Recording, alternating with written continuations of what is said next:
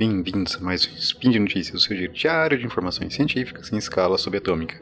Hoje, dia 10 Faian do calendário Decatrian, vulgo 31 de maio, uma quarta-feira, eu e Yuri conversarei com vocês sobre química, mais especificamente drogas. E no programa de hoje, monitoramento de substâncias psicoativas em águas residuárias. Speed Notícias.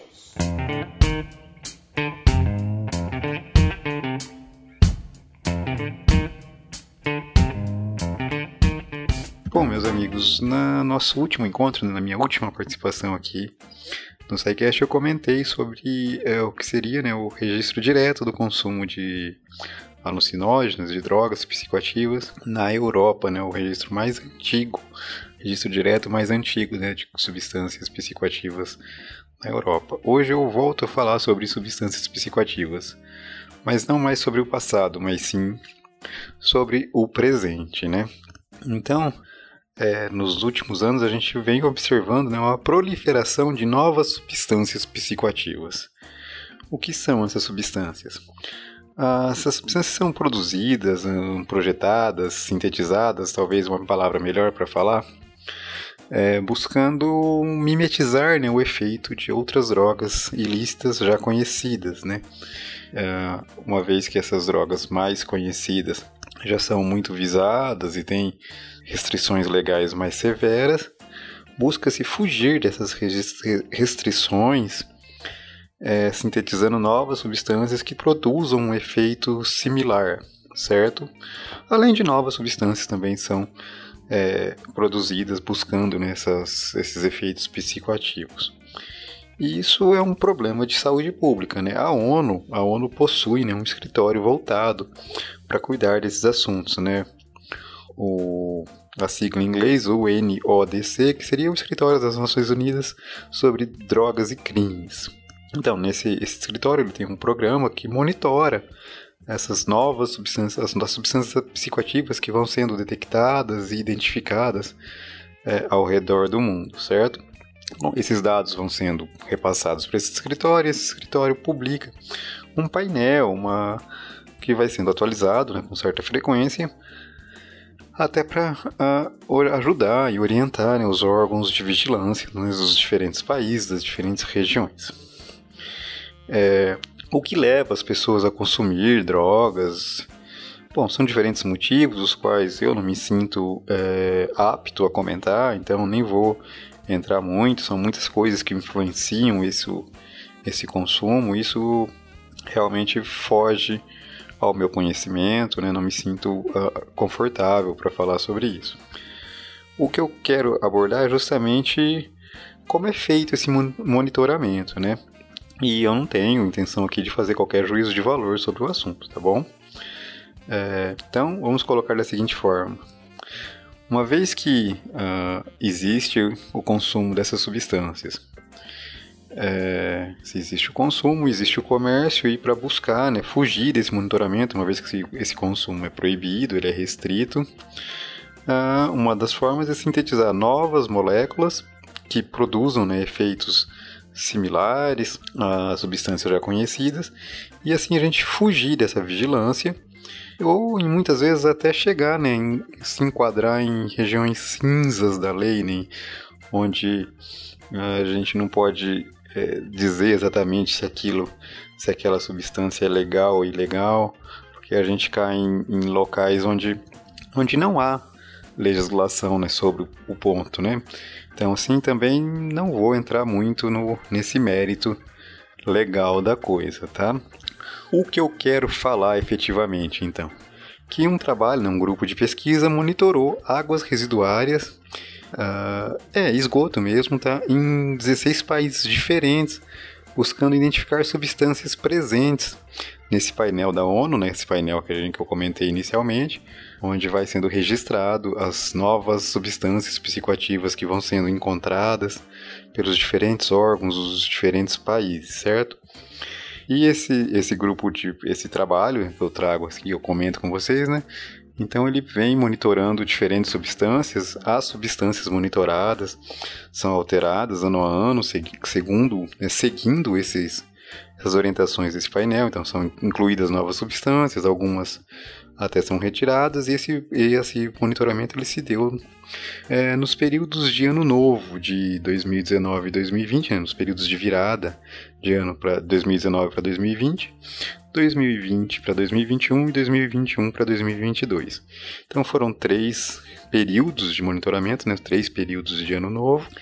E por que esses períodos? Né? Então o artigo mesmo menciona né, que esses períodos ah, com mais festas, né, o artigo fala que períodos com festivais de música, festival, encontros, com reuniões com muitas pessoas, né, o consumo dessas substâncias aumenta. Então, esses períodos foram escolhidos justamente por ser períodos festivos em quase todo o mundo, né?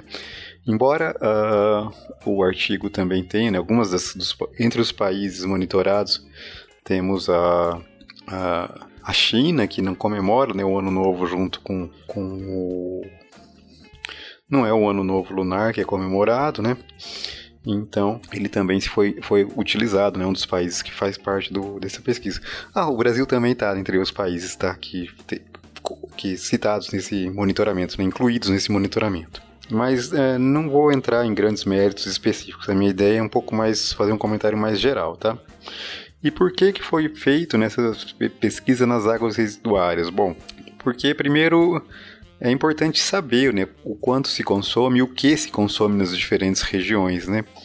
Até para medidas, exa exatamente para medidas de política pública, né? Para poder guiar esses, essas medidas. Uh, essa é a importância de se ter esse conhecimento. E por que né, águas residuárias? Porque é difícil você saber o que é consumido, né, quais substâncias são consumidas em cada em diferentes lugares. A gente pode até fazer é, medidas indiretas, fazer pesquisa mesmo, né? Perguntar para as pessoas, fazer esse tipo de, de, abordagem.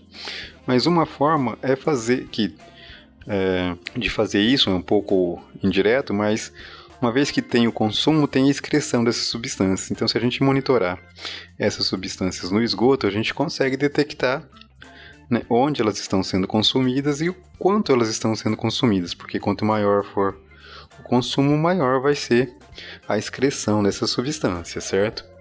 Por isso, então, que é feito o monitoramento nessas águas residuárias, né? no nosso esgoto, para a gente falar mais diretamente, de uma forma que não cause dúvidas para ninguém. Então, assim, se a gente acompanhar a concentração dessas substâncias no esgoto, a gente observa que se a gente é, tiver né, um aumento da concentração, isso é reflexo de um aumento do consumo. E, obviamente, se uma substância não era detectada numa região e passou a ser, significa que aquela substância passou a ser consumida ali e antes não era, certo? Ah, então, assim, a gente consegue observar justamente né, os padrões de consumo, quando há aumento, quando há diminuição, Uh, quando há o espalhamento desse consumo, esse espalhamento antes podia ser inicialmente restrito a uma localidade, né, a um país, a uma região específica, e posteriormente esse uh, consumo passa a ganhar, né, a, a, atravessar cada vez mais fronteiras e se espalhar cada vez mais. E também uma outra coisa interessante, né, que o trabalho ele abordou um período interessante, um período único da nossa é, da nossa história, né?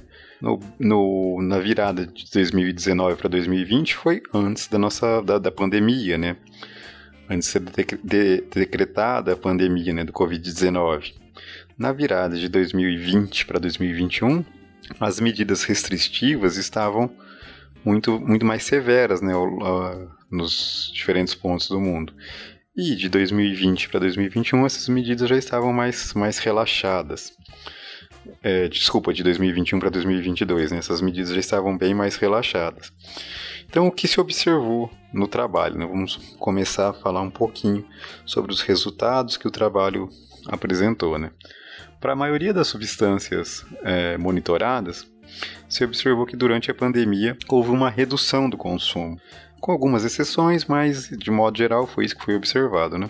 Isso reforça a ideia que o consumo dessas substâncias é maior em períodos festivos, uma vez que nesse momento em que tínhamos mais restrições de movimentação, mais restrições quanto a aglomerações, esse consumo foi reduzido e ao, quando essas restrições foram reduzidas, esse consumo voltou a subir, certo? Outra coisa interessante que o artigo mostra é que algumas substâncias são realmente consumidas primordialmente em determinadas regiões, né, mostrando uh, é, padrões específicos de consumo para as diferentes substâncias.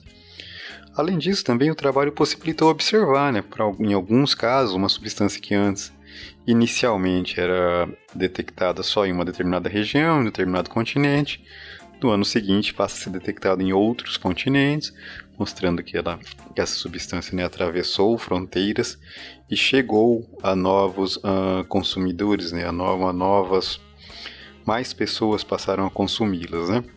Bom, eu não estou entrando no mérito aqui nem de falar o nome de nenhuma dessas substâncias, tá? Porque eu acho que isso não é, como eu falei, né? Não é meu papel aqui fazer juízo de valor. A ideia aqui é só mostrar, né, que a, o poder da química, né? Então a gente monitora o esgoto, monitora né, os resíduos, detecta substâncias nesse, resi nesse, nesse esgoto e com isso a gente consegue identificar né, padrões de consumo, padrões de distribuição de diferentes substâncias e embasar programas sociais, políticas públicas no combate a essas, a essas, a essas substâncias. Né?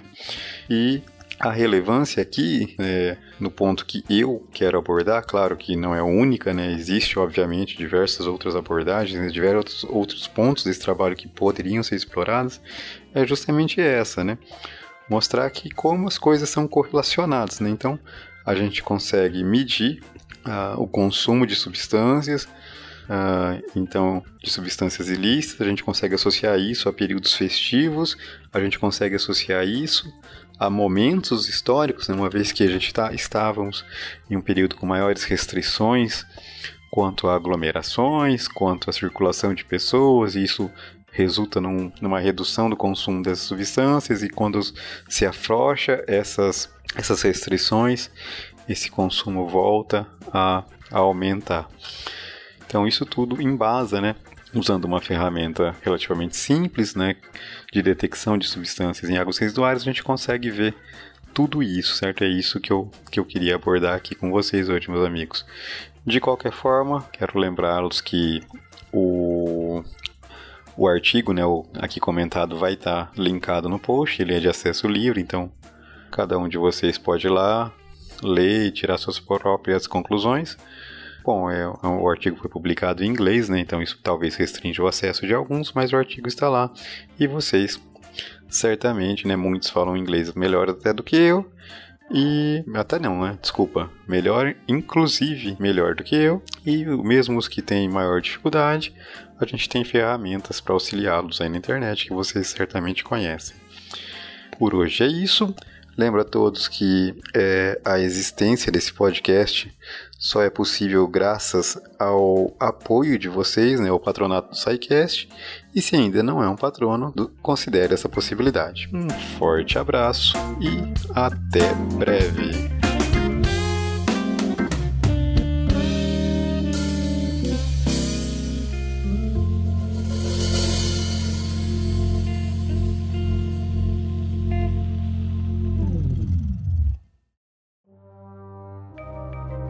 Este programa foi produzido por Mentes Deviantes. deviante.com.br.